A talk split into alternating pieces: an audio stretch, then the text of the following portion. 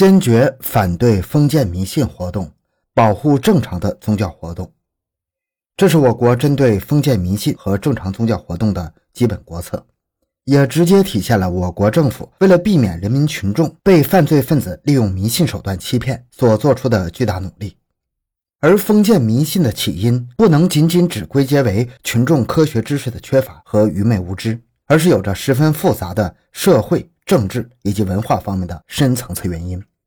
今天咱们讲这个案子发生在印度，跟今天的中国相比，印度的迷信风气十分可怕，尤其是偏远地区更是骇人听闻。在二零一七年，南印度卡纳塔克邦就发生了一起残忍的绑架杀人案。欢迎收听由小东播讲的。印度阿耶莎被害案，十岁少女被叔叔和姑姑杀死。回到现场，寻找真相。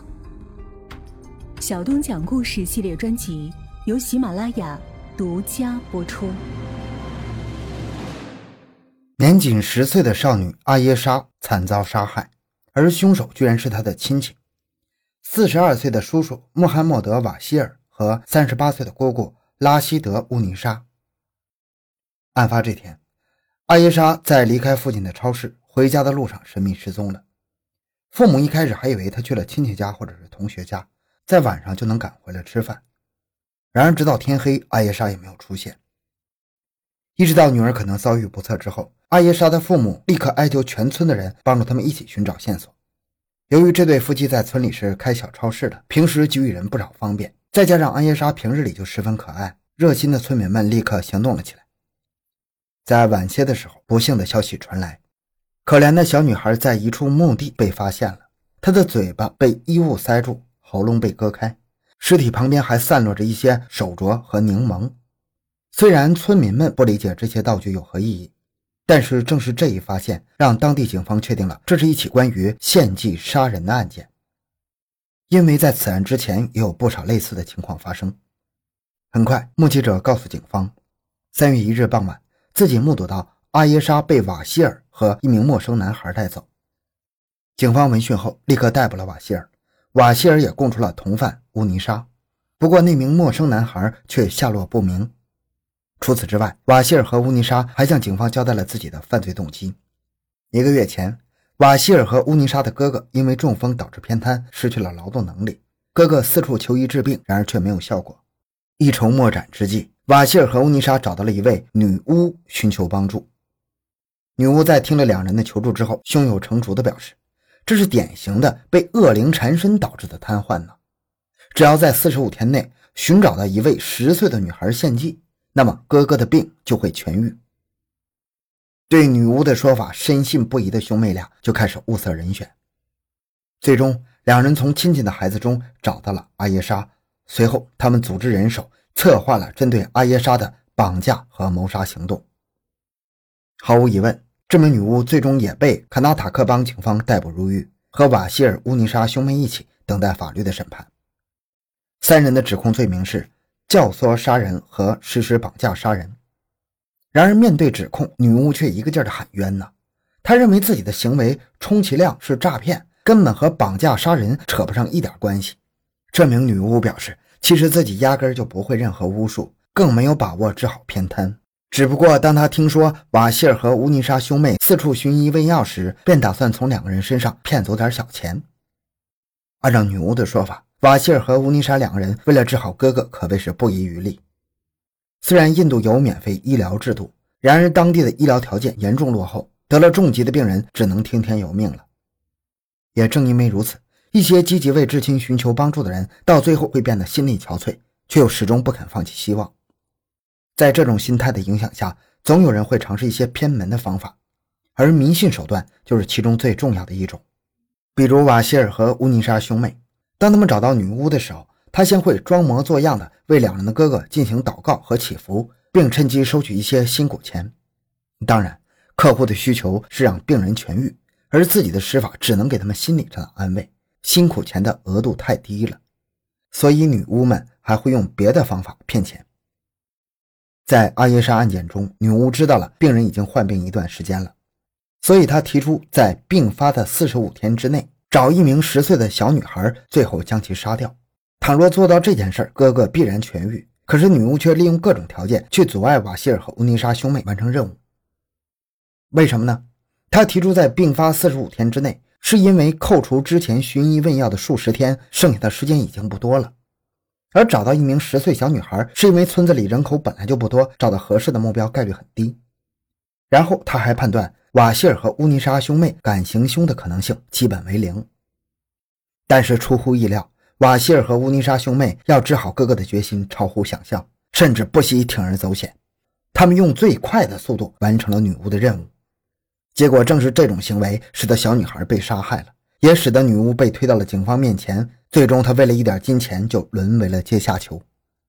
这也就能够解释为何女巫坚持自己只是为了骗钱而非杀人。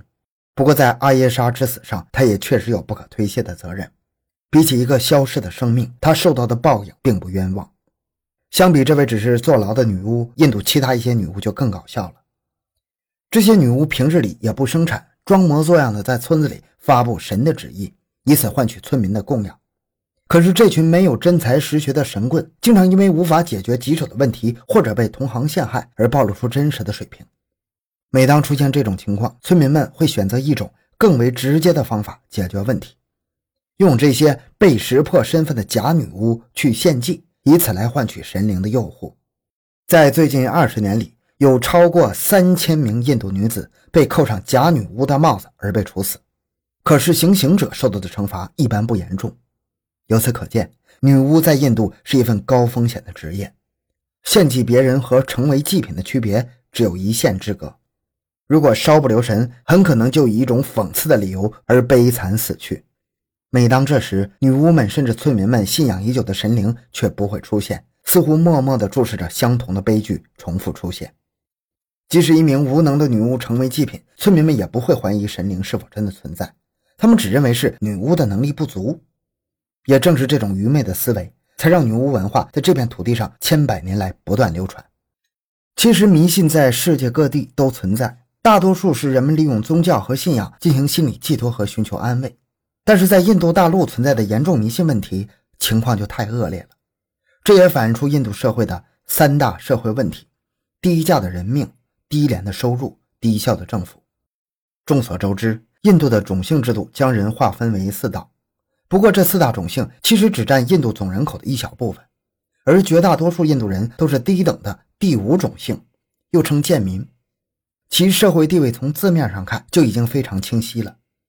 庞大的贱民体系也使得许多的印度人的命十分低价，很多杀人凶手并不会感到负罪和愧疚，因为在他们看来，贱民早晚也是死。死在谁手上，怎么死的，其实没有什么区别。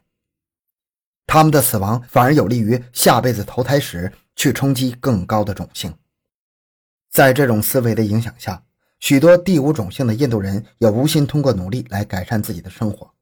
他们平日里浑浑噩噩的度日，因此收入也十分低廉，只能勉强糊口。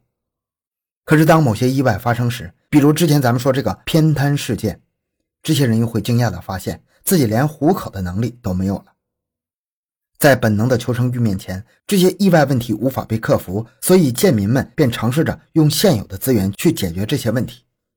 可是他们没有资金，没有背景，没有技术，没有能力，没有人脉，所以很多人最后将希望全部寄托于宗教，走上了迷信的道路。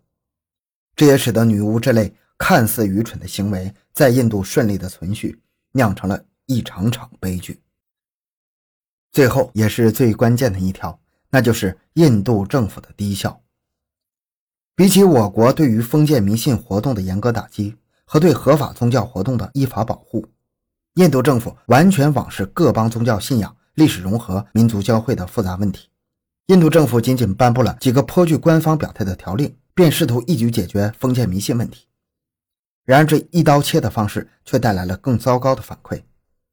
一些偏远地区屡次在封建迷信和宗教冲突中吃亏，可是却等不来官方的合理解释，这使得政府在当地的公信力严重受损，地方自治权和神权甚至影响到了印度公权。